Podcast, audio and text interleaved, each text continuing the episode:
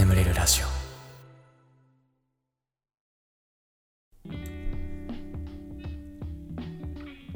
眠れるラジオガス欠でございますけれども眠れるラジオ聞いていただきありがとうございますあのですねまた皆様にお願いがありましていや、本当大変申し訳ない。あの、ね、前の総集編作りたいんですって言った時もお願いしたのにね、またちょっと重ねてになってしまうんですけども、えっ、と、3月にね、ポッドキャストアワードっていうのがあるんですよ。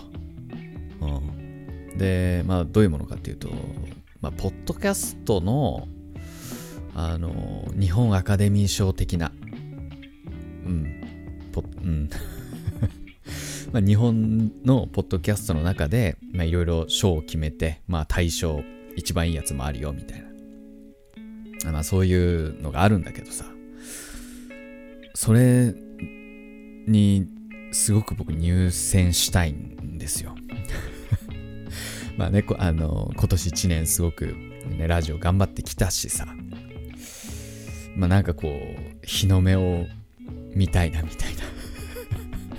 日の目見てえなみたいなね、えー、あるんですよ。こう暗黒時代をさまよってきましたから。でさあのー、まあそれはそうなんだけどポッドキャストアワードに入選すんの多分無理なんですよ。もうね諦めてます。諦めて。もう諦めてて僕は。うん。でこれなんでかっていうとねあのー、次のポッドキャストアワードが第2回目の開催なんだけど第1回目のね入選作品を見てるとまああの、入選するもの2種類分類できるなと思ったんですよ。その傾向と対策的にさ。でまず1個目が知的好奇心を刺激する系。ねこれがまず1個。で2つ目。で2つ目が、えー、トーク系のもう笑えるもの。この2つだなと思ってね、うん、でまず、まあ、1つ目のその知的好奇心系だけどまあ知的好奇心はないよね。うん、でその知的好奇心系はだから過去のやつだと例えば歴史の話をすごく面白くするポッドキャストとか。あとあの IT 系に勤めててその IT のテック系の話をすごい長尺で喋るとかね。まあそういうものがこれ知的好奇心系。まあないよね。僕のラジオにはないよね。僕別に何かにすごい詳しくてさその話をするとかではないからさ。で2つ目がえトークのすごい笑えるやつ、まあ、これもないなと。これでも僕これはね結構意図的にやってる部分もあってあの本当にこうみんなを笑わせようみたいな番組を作るんだったらねあのゲスト招いてさバカ騒ぎしたりとかねもう下ネタバンバンとかまああとねなんかまあいろんな結構刺激的なものもできるんだけどさまあそれはあえてやってないのね。眠れるラジオって言ってるから。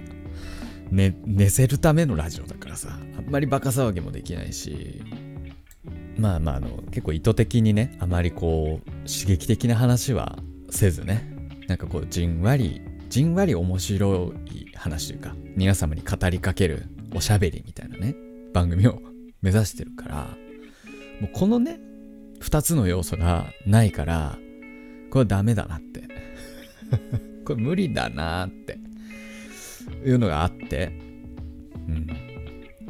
まあまあ。でさ、ただね、ただですよ。そんな僕が唯一狙えるかもしれない賞がある。です。それがね、リスナーズチョイス賞ってのがあるの。リスナーズチョイス賞ってのがあって、これがね、これがね、皆様の投票の数で決まるんですよね。これワンチャン、僕、あの、ほら、もう登録者3万人目前だから、ここだけはもしかしたら狙えるかもしれないなって。えわかんないよ。厳まあね人気の人いっぱいいるから厳しいかもしれないんだけどもう僕が狙えるのここしかないんですよ。本当に。他無理。無理です。無理なんでぜひね概要欄の方に投票のてかポッドキャストアワードのページ貼っとくんで皆様の眠れるラジオあの投票していただけないかなっていうお願いなんです。どうか皆様あのちょ寝る寝る前にですねまま今日じゃなくてもいいよ。今日じゃなくてもいいんだけどあのあのポあのはい。あの投票の方ぜひよろしくお願いいたします。ということで、えー、コーナー行きましょう。if もしものコーナーあの時ああしていれば未来はこう変わったかもしれない。そんなあなたの出来事を送ってください。では最初のお便りいきましょう。兵庫県お住まいのラジオネームメロンパンさん。ガスケツさんこんばんは。私にはもうすぐ交際7年になる彼氏がいます。交際してすぐ同棲したので同棲も7年くらいになります。彼と将来の話かっこ、えー、結婚とかくしゃみですわ。ええー、ヤフンヤフンが出ました。えー、すいません。えー、結婚とか子供の人数とかどこで子育てするかなどの話をたくさんするので彼と結婚する気でしかないのですがプロポーズを一向にされません。彼なりの考えがあると思いずっと待ってます。交際5年目くらいが結婚願望のピークでピークでして一向にプロポーズしてくれないのでしびれを切らして別れを決意した時もありました。かっこ結局別れてはいません。かっこ閉じ。もしあの時別れていたらとっくに結婚して素敵な家庭を築いているのかな。もしあの時別れていたら彼氏すらいないのかなと考えてしまいます。いつまで待つのが正解なのでしょうか。考えれば考えるほど分からなくなり眠れなくなるのでラジオ聴いて寝ます、えー、これからも応援します。ラジオ毎週楽しみます。はい、えー、ありがとうございました。すいません。途中くしゃみ出ちゃって。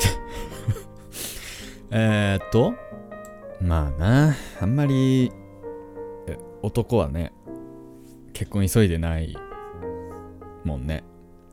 でもあれらしいよ。でも男も35までに結婚しないともう本当に生涯未婚の可能性めっちゃ高いらしいからね。いやもうこれあれだよ。だから多分そのうん。もうだらだら付き合っちゃってるからもうメロンパンさんもうちょっと圧かけていいんじゃないあかけてんのかなもう。まあこれ多分メロンパンさんがいろいろ言わないと多分いつまでもダラダラした感じになっちゃうからもうもうどんどん圧かけていこう。うん。そんな感じで。頑張れ。いい報告を待ってるぞ。はい。ありがとうございます。では次のお便りいきましょう。東京都お住まいのラジオネーム装飾な花さん。数年前めったに利用しない丸の内線に銀座駅までから乗車。座席に腰をかけていたのですが隣に座っていた男性がなんだか気になる。雰囲気空気匂い。肩が時々触れる温度もなぜかわからないけどとても好きだと感じました。お顔も見えないし窓なりだから腰から下くらいにしか外見はわからないのにすごく不思議でドキドキした体験でした。目的の新宿駅へ到着15分ほどの時間はすごく長く感じました。さて降りようと席を立って最後にお顔をちらっと拝見しようと思って目を配るとその男性と目が合いなんとニコッと笑顔をくれたのです。心の中は大騒ぎな私も済ましてニコッと返して終了。言葉は交わさず下車しようとするとその男性も新宿駅が終着地だった模様。なんとなく意識しながらも地下鉄の階段を上り改札を横並びで抜けようとした時私は残高不足で出れずその男性はスムーズに出て行かれました。チャージをしながらもうあの男性に会うことはないなと寂しく思ってうつむきながら改札を出て顔を上げるとまさかのそこに男性が立っていたのです。また目が合い驚きを隠せない私は戸惑いどうしていいか分からず足早に横切ることにしかできませんでした。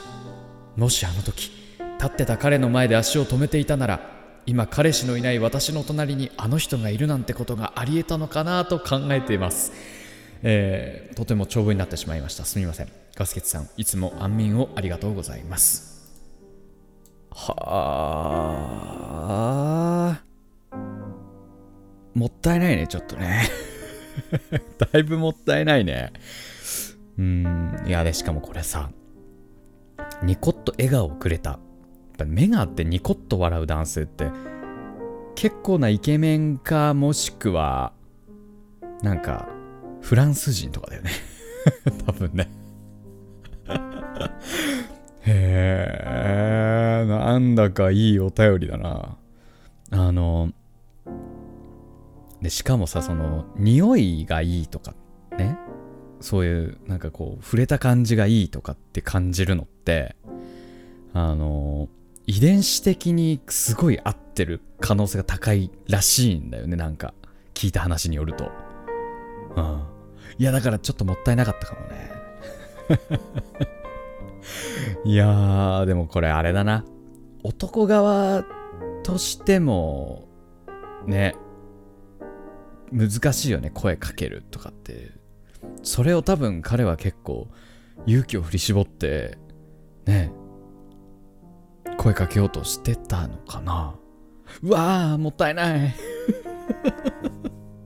なんかめちゃめちゃなんかねストーリー始まりそうだよね。朝遅刻しそうでパン加えながら曲がり角で男の子とぶつかったぐらいのさ感じあるよね。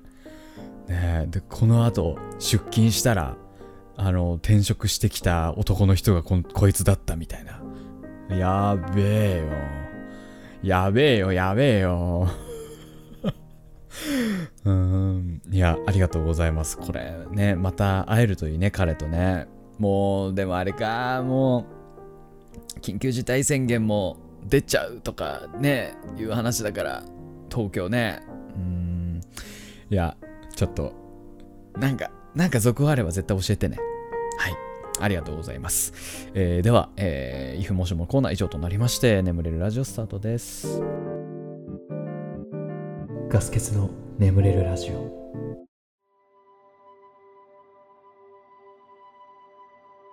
眠れない皆さんこんばんは。そしておやすみなさい。おやすみ前エンターテインメントガス欠です。このラジオはよく眠くなると言われる僕の声とヒーリング音楽を一緒に聴いていただき気持ちよく寝落ちしていただこうそんなコンセプトでお送りしております今日も聴いていただきありがとうございますこのラジオで眠れた方は明日もこのラジオで寝落ちしてくださいそして聞けなかった寝落ちして聞けなかった分はね明日の朝にでも聞いてくださいねはいよろしくお願いしますもう三が日はひたすらダラダラしてましたね。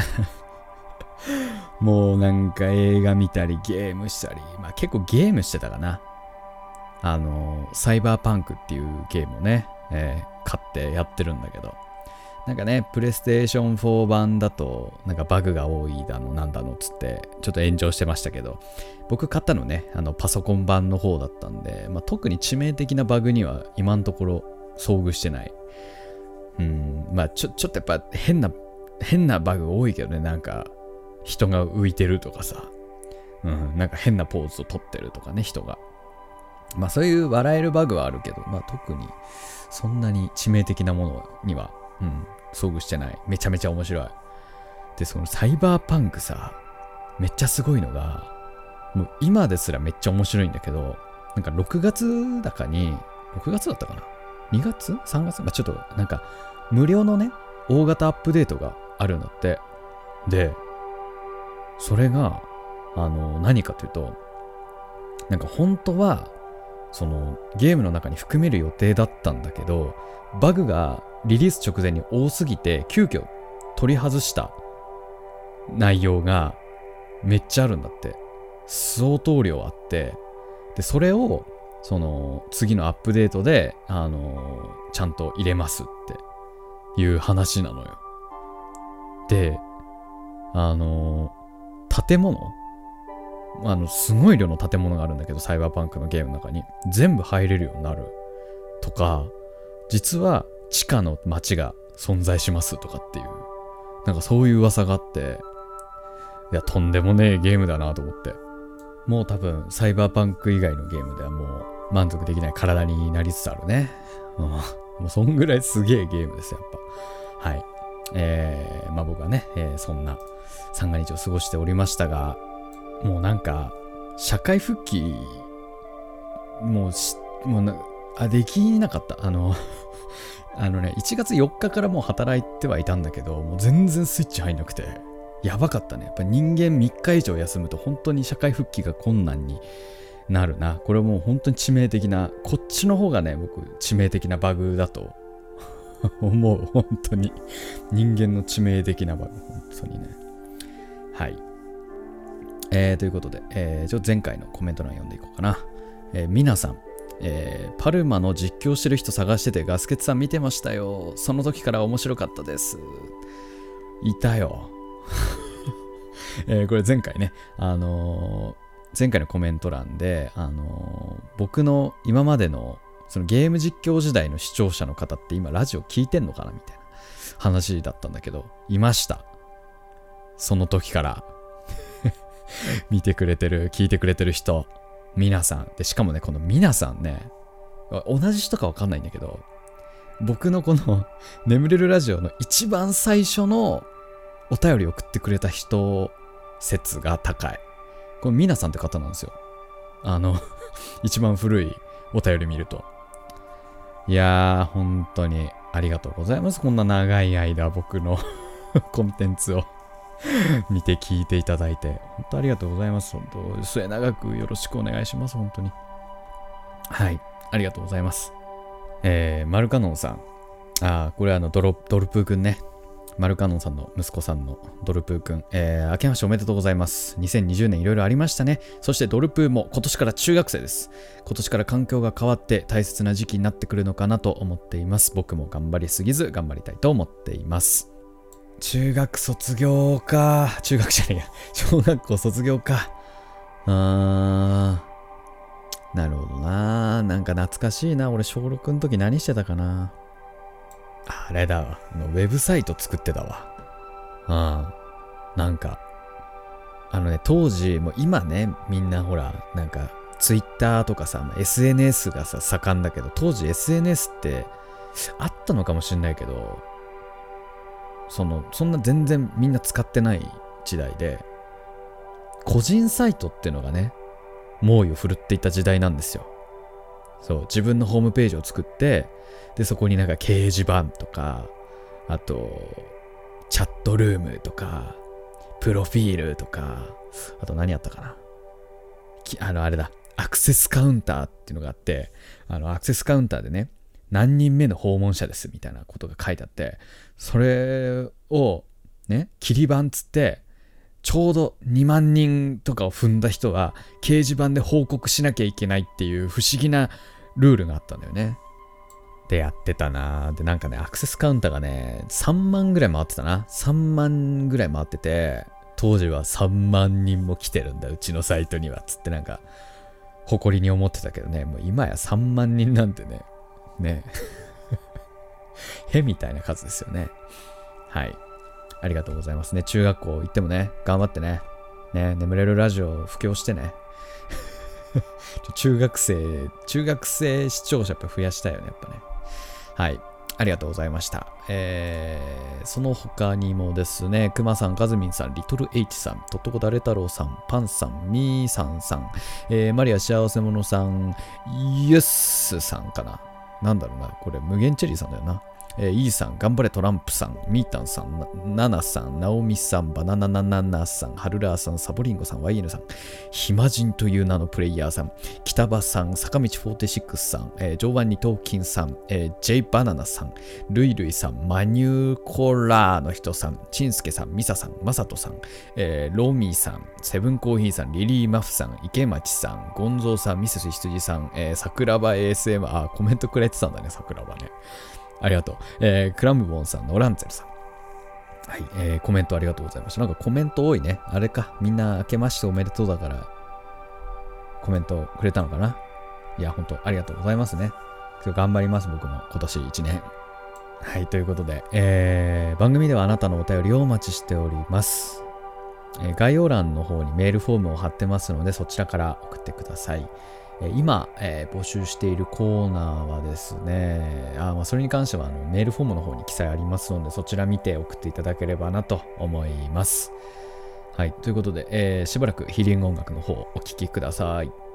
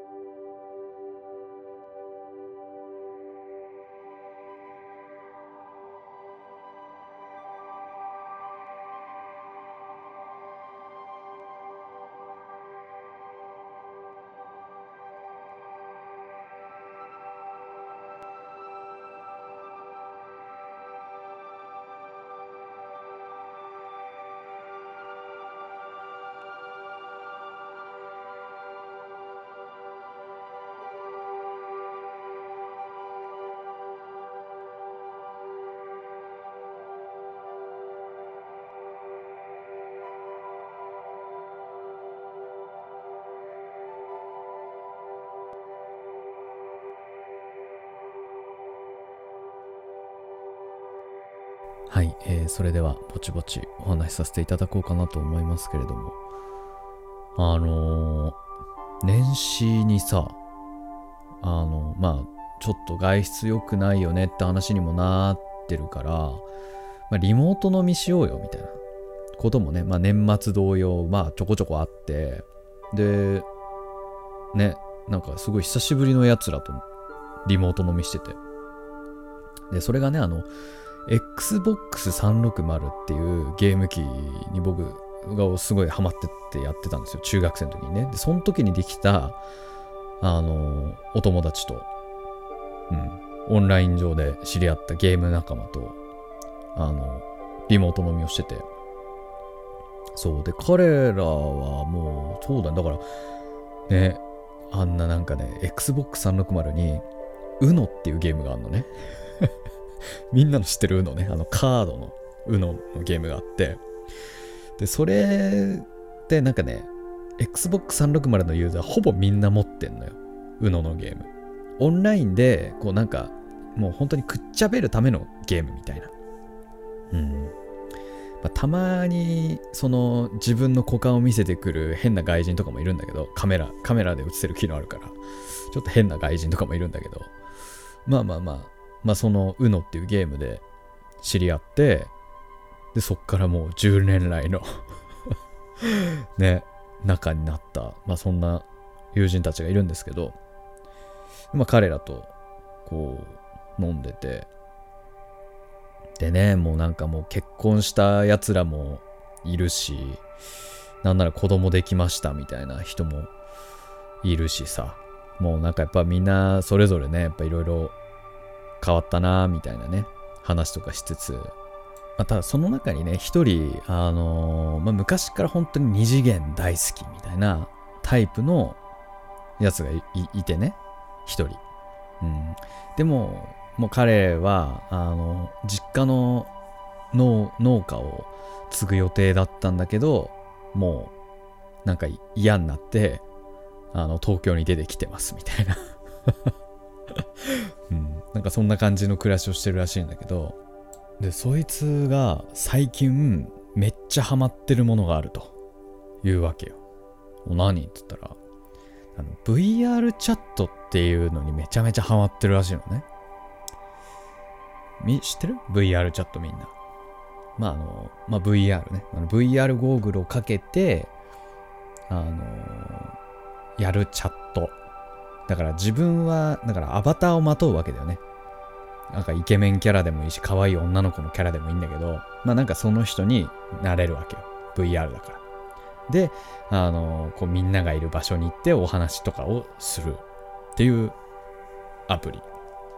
うん。まあ、俺もね、VR 機器持ってるから、まあ、できはするんだけど、まあ、ちょっとまだ手出してなくて、え、そんなおも面白いのって聞いてたら、まあ、とにかく楽しいらしい。で、いろいろ見せてもらったのね。で、もう本当に、なんだろう、なんか本当にこうみんなでワイワイ、なんか、なんかビル街みたいなところでみんなで記念撮影とかしてるの。年越しも VR チャットでやったらしいんだけど、そうみんなでこう、ウェーイみたいな感じで写真撮ってんの。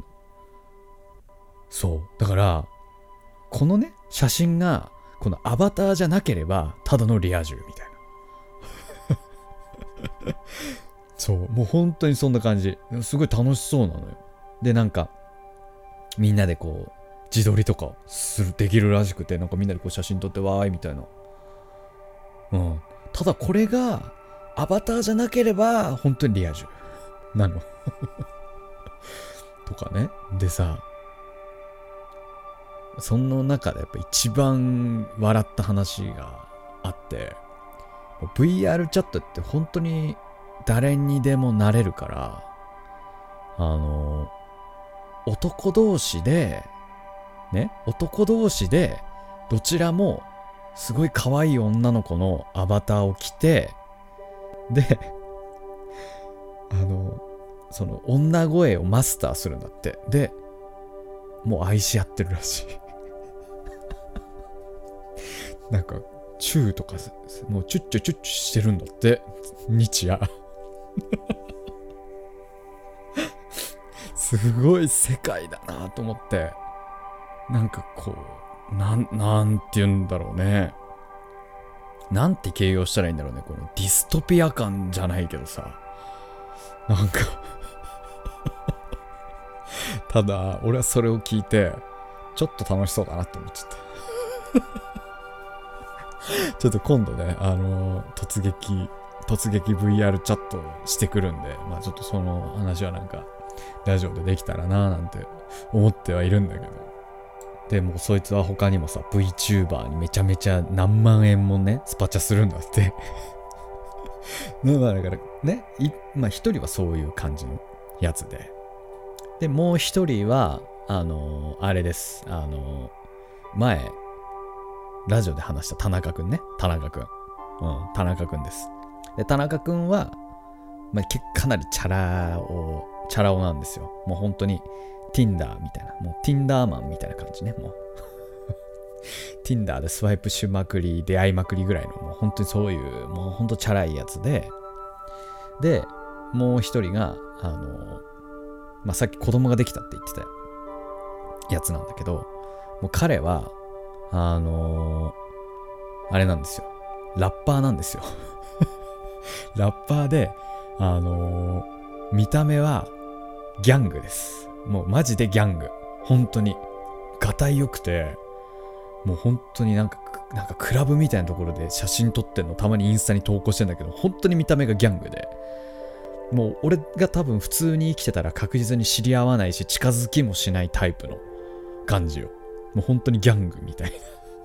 で、しかも今回そのリモートのその飲み会になるきっかけを作ったのはそのギャングなわけ。だからさ、すごいよね。だから Xbox というゲームで昔ね、あのワイワイ楽しくやってたからこう今はねこうやって笑って楽しくね話せるみたいな感じなわけよだから面白いなと思って、Xbox ってなんか本当にいろんな人がやってたんだな、みたいな。うーん、なんか、面白いなっていうね、なんかそんな、三が日のとある一日でしたね。はい。えー、じゃあちょっと、そんな話は終わりで、普通歌いきましょう。東京都お住まいのラジオネームねぼすけさん。えー、ガスケツさんこんばんは。ガスケツさんは毎晩見る夢をどのくらい覚えていますか、えー、私は毎朝起きると3つ4つの、えー、夢を覚えています。夢とはまあ後になって思えばおかしいところだらけで所詮夢に過ぎません。しかしせっかくならと思い夢占いを始めました。えー、するとどうでしょう？驚くことにかなりの確率で当たってしまうのです。恋人とのこれからやその他人間関係運から見放されついてないなと思うようなことまで夢占いの通りことが運ぶのです。占いといえば誕生日血液型星座たくさんありますよね。しかし何よりリアルタイムで自分自身が無意識のうちに見る夢は信憑性が高いのも納得がいきますよね。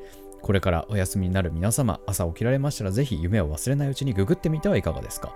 たとえち夢とは言えない夢でも心構えをすることで一緒に乗り越えていきましょう。はい、ありがとうございます。いや、初夢あんま覚えてなかったんだよね。うん、ただね、今日見た夢はね、めっちゃ覚えてて、あのー、なんかね、ポケモンの大会に出てんのよ。ゲームの。ポケモンの大会に出てて、あのー、なんか、3体のポケモンを自分、なんか、選ぶのよ。選んで、それで勝ち抜いていくみたいな大会に僕が出てる夢で、1回戦は勝つんだけど、なんか2回戦目に相手が、なんか、フーディン3体出してきて、ボロ負けするっていう夢見たな。何だったんだろうな、あの夢 でね、俺もそう、たまにその、夢覚えてたら、変な夢見たら夢占いするんだけど、ポケモンの夢ってちょっとわかんないからさ。ググっても出てこないからさ。うん、な、なんだったんだろうなってめっちゃ思うな。あー、なるほどね。占いでさ、思い出したんだけどさ、僕、ゲッターズ飯田さんにめ、をなんかこう、進行してたというか、なんか本とか買って読んでた時期があって、なんで僕がね、その、ゲッターズ飯田さんをめちゃめちゃ信じるようになったかっていうと、あの、僕が好きなラジオ番組で、エレカタのコント太郎っていうラジオ番組があって、僕もめっちゃ大好きで、その番組が。で、あの、まあ、えっとね、エレ片のコント太郎は、エレキコミックっていう芸人と、2人のね、コンビと、えー、元ラーメンズの片桐仁さんが、まあ、3人でやってるラジオなんだけど、そのエレ片のコント太郎は、あの、ジャンクっていう枠でやってるのね、TBS ラジオの。で、ジャンクっていう枠ってめちゃめちゃすごくて、えー、月曜日は伊集院光、えー、火曜日は、えー、と、誰だっけな、えー、爆笑問題か。爆笑問題。水曜日が山里亮太、えー、木曜日おぎやはぎ、金曜日バナナマンっていう、まあね、誰でも知ってるね、もう超すごい芸人たちが集まってる中に、土曜日だけエレカタなのよ。エレキコミックって言っても結構ピンとこない人も多いしさ。まあ、片桐さんは結構最近はなんかちょこちょこ出てるから知ってる人も多いかもしんないけど、うん、まあ、とにかくね、そのジャンクっていうものすごい芸人が並んでる中で土曜日だけエレ片のコント太郎っていうなかなか不思議な並びなのね。でさ、で、もともとこのエレ片のコント太郎って、ジャンクが、 JUNK ZERO っていう、あのー、なんだろうな、若手とかがやる枠があった頃に始まったやつのね。今はもうないんだけど。うん。そう、若手がやる枠があって、そっから生き残って、もう十何年目とかなのね。あ、ごめん、ジャンクゼロじゃないわ。ジャンク2か。ジャンク2です。すいません。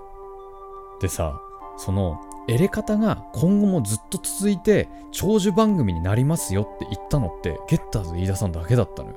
他のみんなはもうすぐ終わるっしょみたいな。まあ続いて3年じゃないみたいな感じだったのに ゲッターズ飯田さんだけはもう何年も続き長寿番組になりますよって予言してたの。これすごいなと思って。で、そっからね、僕はゲッターズ飯田さんを信仰するようになって、アプリとかにも課金して、ね、本も買って読んだりとかしてたんだけど、あの、僕が就活の年に、あの、ゲッターズ飯田さんの本によると、めちゃめちゃいい年だって書いてたんだけど、まあ全然うまくいかなくて、めっちゃ辛かったから、そこで、あ、まあ、占いって、まあ、まあ、エンターテインメントとして楽しむべきなのかなってちょっと思ったのを今思い出した。でもなんかやっぱ占いって面白いんだよね。そうそうそう。で、なんかその、まあ、ゲッターズ飯田さんも言ってたけど、なんかあの、悪い運勢が必ずしも悪いわけじゃなくて、その悪いことが起きやすい日だよっていうのをこうあらかじめ知っておいてそれを回避できるのがいいいいんだよみたいなねそう、そういう使い方をしてくれ、みたいな。なんか、なんかそんな話してたなと思って、なるほどななんて思ってた記憶がありますね。うん。ということで、ちょっとね、僕は最近夢占いでは、あのー、健康に気をつけてっていうメッセージをよくね、よく出てくるので、健康に気をつけたいなと 思います。はい。ありがとうございました。えー、ということで、えー、眠れラジオこれぐらいにしておきましょう。これでも眠れないよという方に関しましては、シャッフル睡眠法の動画というものがございます。こちら概要欄の方に貼っておきます。めっちゃ眠れます。300万再生。そろそろ。すごい。もうされてっか？さいったかな？そろそろいったかな？そんな感じです。はい。えーこの後もしばらくヒーリング音楽続けますので、このまま寝落ちという形でも大丈夫かと思います。それでは今まで聴いていただきありがとうございました。お相手はガスケツでした。おやすみなさい。